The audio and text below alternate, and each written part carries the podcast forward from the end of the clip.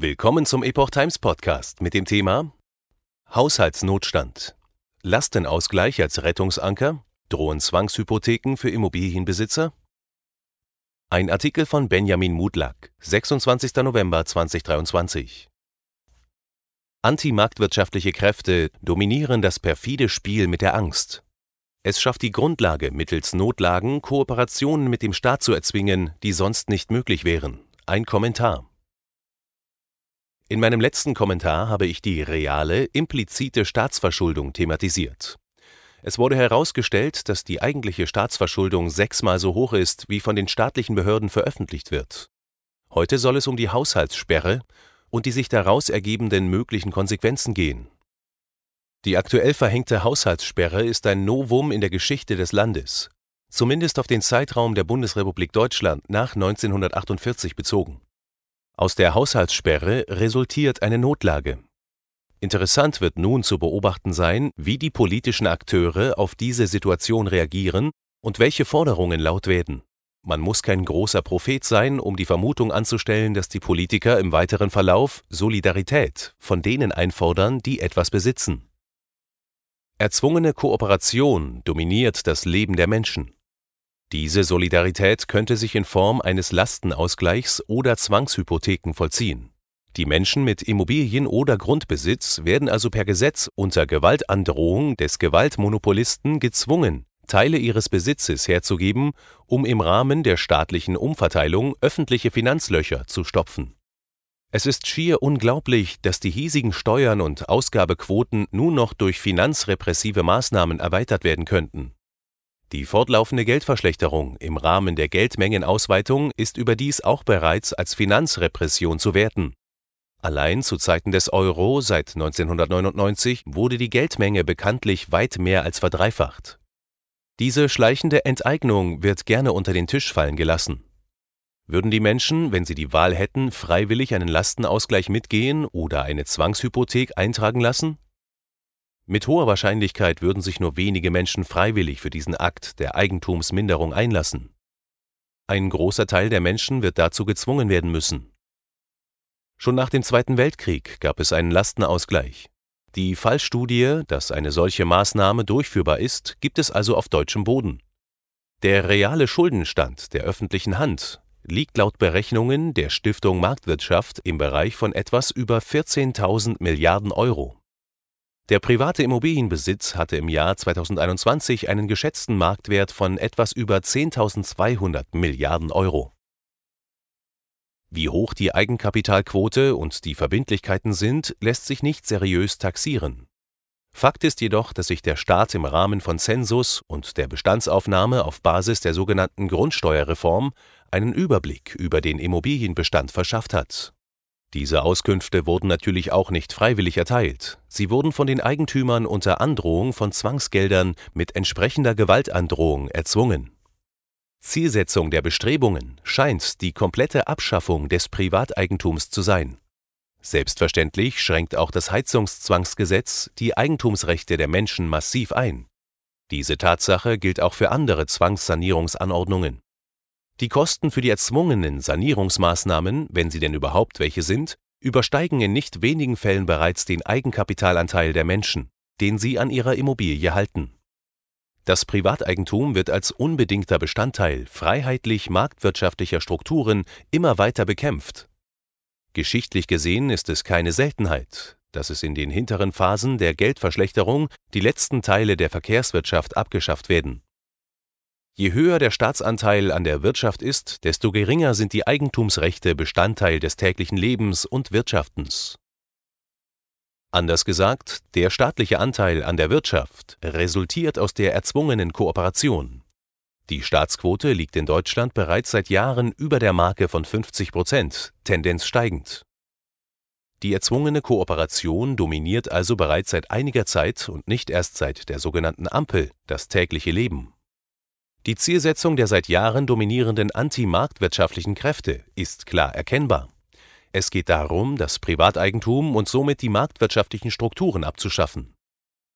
Das freiwillige menschliche Handeln soll der unter Gewaltandrohung erzwungenen Kooperation in Gänze weichen. Der Notstand als scharfes und missbrauchtes Schwert.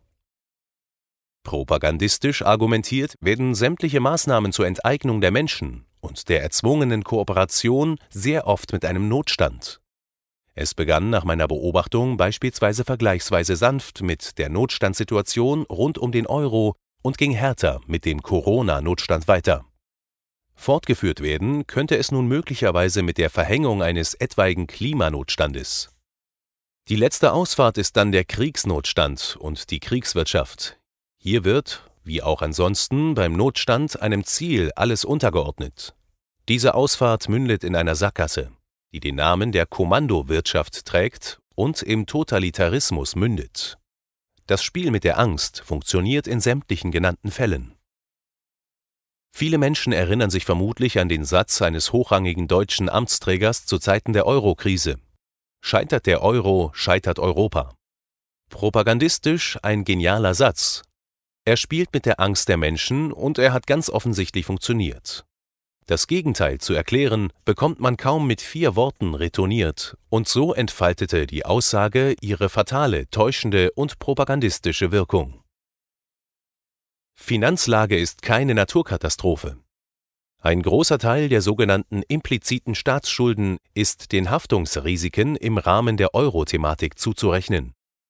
Eine große und differenzierte Debatte wurde seinerseits nicht geführt, Ähnlich verhielt es sich mit der Migrationskrise 2015 und der Corona-Zeit.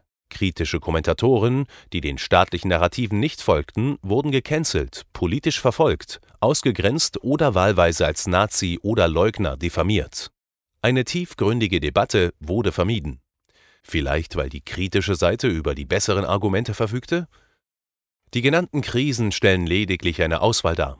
Sämtliche Kosten, die sich aus den Krisensituationen ergeben, belasten nun die Staatskasse. Die impliziten Staatsschulden liegen bereits bei 400 Prozent von der Jahreswirtschaftsleistung Deutschlands. Auf den Punkt gebracht, dieses Land ist komplett überschuldet, und diese Wahrheit wird von Politik und Medien in Gänze verschwiegen. Die Verantwortung für die Überschuldung tragen ohne Zweifel die Politiker. Die große Verschuldungsorgie nahm in den 1970er Jahren ihren Lauf. Politiker suchen und finden immer gerne Sündenböcke, die ihr eigenes Versagen verschleiern sollen.